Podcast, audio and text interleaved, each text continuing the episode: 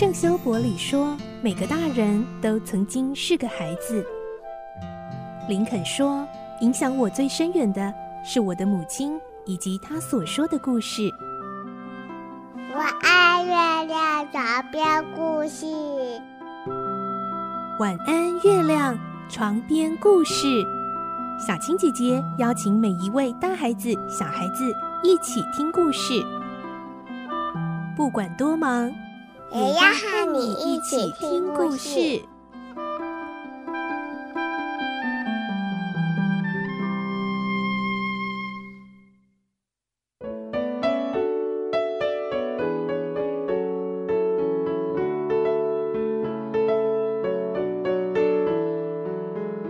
晚安，欢迎你和我们一起听故事。我是小青姐姐，我们继续来听伊索的故事。今天是第四集，我们会听到在买卖奴隶的市场上，有一位叫做山克特斯的人，他是一位希腊的哲学教师，人们都很敬仰他的智慧与教导。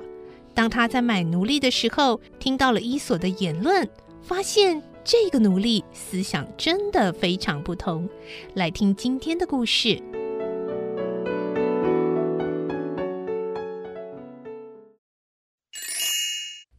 索的故事》第四集，主人克山特斯。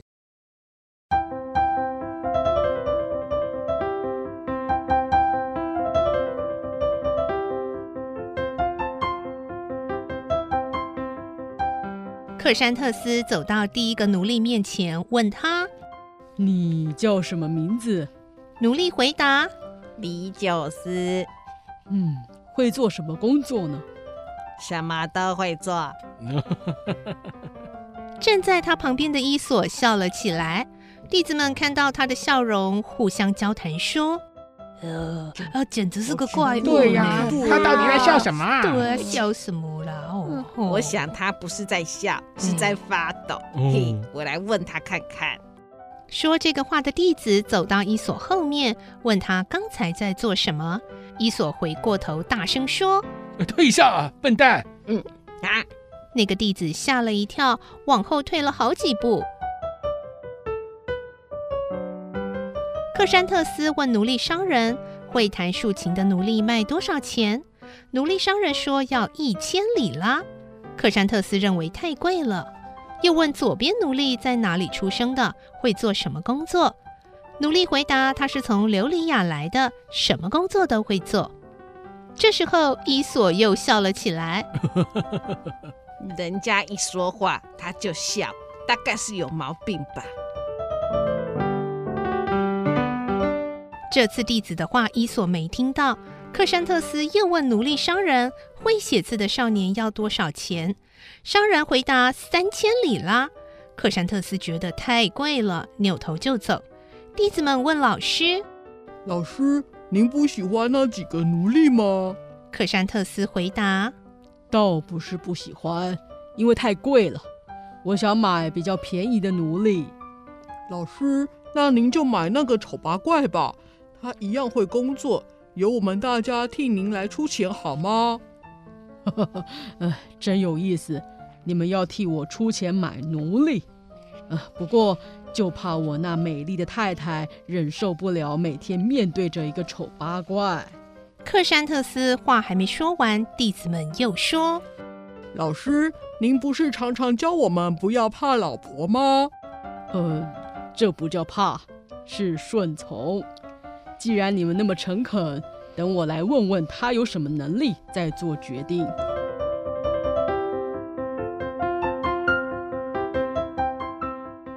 于是克山特斯就走进伊索，问：“呃，你是在什么地方出生的？”“嗯，是从我母亲的肚子里生出来的。”“问你事情也不认真回答。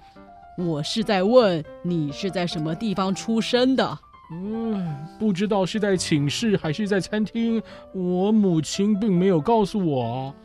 记得小时候，她曾经说过，我出生的时候，我们家是住在弗里吉亚。嗯，那么你会做些什么工作呢？我什么也不会做啊。呃，为什么呢？因为 我两边的少年什么都会做啊。他们说错了，人不可能什么都会做。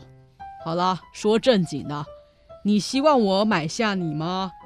嗯，如果你愿意的话，就买下我；如果不愿意，也不用勉强，因为你有自由选择的权利。况且要卖我的人也没有强迫你一定要买啊！哎，赶快决定吧，想买就付钱，不想买就走开。哎，你这个人怎么这么啰嗦啊？哼哼，不过倒是有点可爱。哇，嗯，叫伊索的那家伙说服老师了耶！好棒啊！好吧，我就买你，可是你不可以跑掉哦。嗯，如果我想跑，不会事先跟你商量的。再说，会让我逃跑的也不是我自己，而是你啊。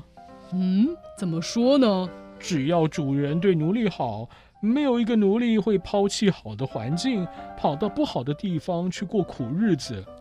如果你对奴隶不好，就算是一小时甚至半小时，他都不愿意待在你身边的。你的意思是说，如果觉得不称心就要逃，是吗？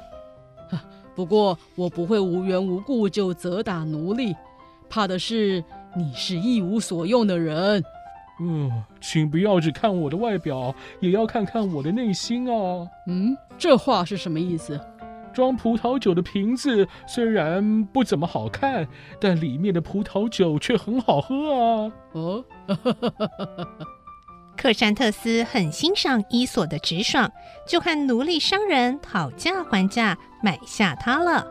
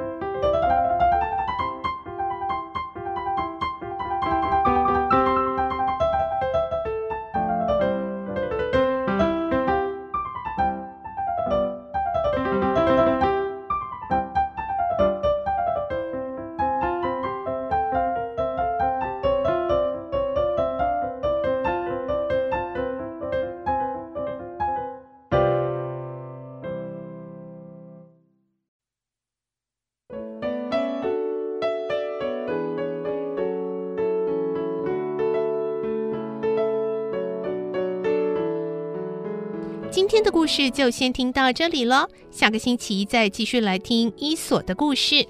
明天星期五将会有好书推荐，敬请继续锁定收听哦。我是小青姐姐，祝你有个好梦，晚安，拜拜。小朋友要睡觉了，晚安。